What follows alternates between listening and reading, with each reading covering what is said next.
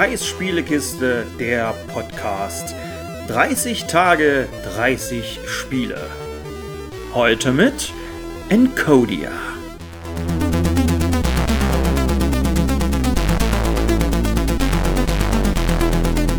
So, in der letzten Folge gab's schmutzigen und dreckigen Dieselpunk.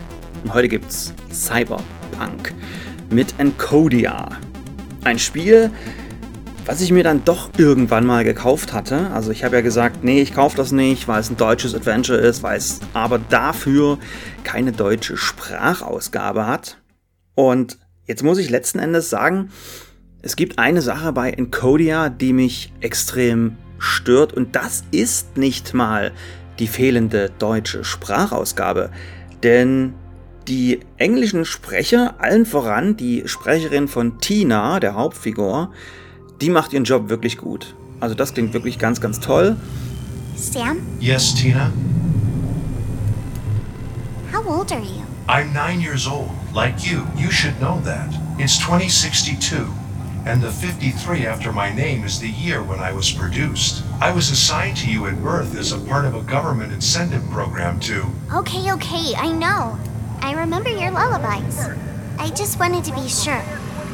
Und man schlüpft halt in die Rolle von eben genannter Tina, ein neunjähriges Mädchen in Neo-Berlin. Also das spielt im Jahr 2062. Und Tina hat noch einen Begleiter, und zwar einen Nanny-Roboter Sam.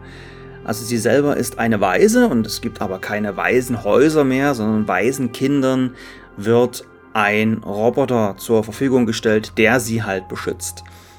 Und daraus bestehen auch einige Rätsel in dem Spiel, also dass halt Tina spricht auf andere Art und Weise mit den Leuten. Sie ist natürlich etwas kleiner als ihr Roboter. Nur der Roboter kann selber mit anderen Robotern sprechen teilweise. Also so sind die Rätsel in Encodia. Es gibt auch unzählige Gegenstände, die man aufsammeln kann. Also das Inventar ist relativ schnell zugemüllt. Das ist auch ein Umstand, der mir nicht so gefallen hat. Ich habe jetzt nichts per se gegen irgendwie viele Gegenstände im Inventar, aber nicht direkt zu Beginn des Spiels. Also zu Beginn des Spiels hat man nicht viele Gegenstände, aber nach einer gefühlten Viertel oder halben Stunde ist da wirklich so viel schon drin gelandet, dass man dann halt auch anfängt, irgendwie rumzuprobieren und wofür könnte man das eine oder das andere gebrauchen. Das Spiel besitzt natürlich auch ein paar Hilfefunktionen, aber eine wichtige fehlt, und zwar so eine richtige Hotspot-Anzeige. Man kann das Spiel über zwei Schwierigkeitsgrade starten, leicht und normal. Und auf leicht kann man sich halt Gegenstände hervorheben lassen und man kann Sam um Hilfe bitten. Also der dröselt dann so nach und nach die Rätsel für einen auf, dass er sagt, du brauchst vielleicht für dieses Rätsel oder um dort durchzukommen, brauchst du das und das, mach dir doch mal darüber Gedanken. Also die Hinweise sind auch nicht so, dass er sagt, du brauchst jetzt das und das. Er gibt keine klaren Anweisungen, aber dann doch ein paar wichtige Hinweise oder so ein paar Gedankenanstöße. Und dann gibt es halt diese Funktion, dass man sich die Gegenstände anzeigen bzw. hervorheben lassen kann. Und das ist genau das. Sie werden halt so ein Stück weit hervorgehoben.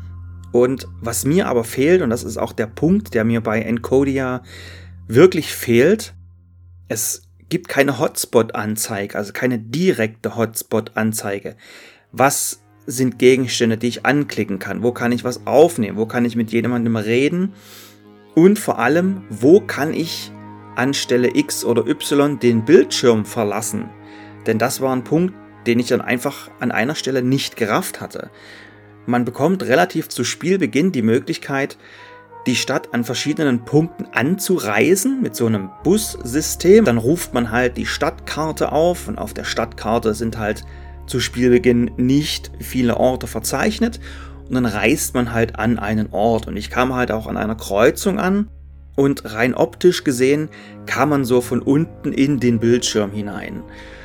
Bin dann alles abgelaufen, habe das Spiel auf der Switch gespielt, spielt sich auch eigentlich ganz gut. Man kann auch einstellen, ob man es nur mit Stick steuert oder ob man eine Touch-Eingabe möchte.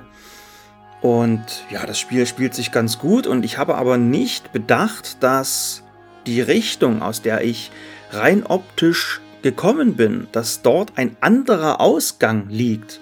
Also dass es dort auch weitergeht und nicht nur weiter zur Karte zurück, so wie ich dachte, sondern dass es da wirklich an eine Location geht, die ich einfach, die ich gar nicht auf dem Schirm hatte. Ich habe gar nicht gewusst, dass es dort an der Stelle aus dem Bildschirm herausgeht.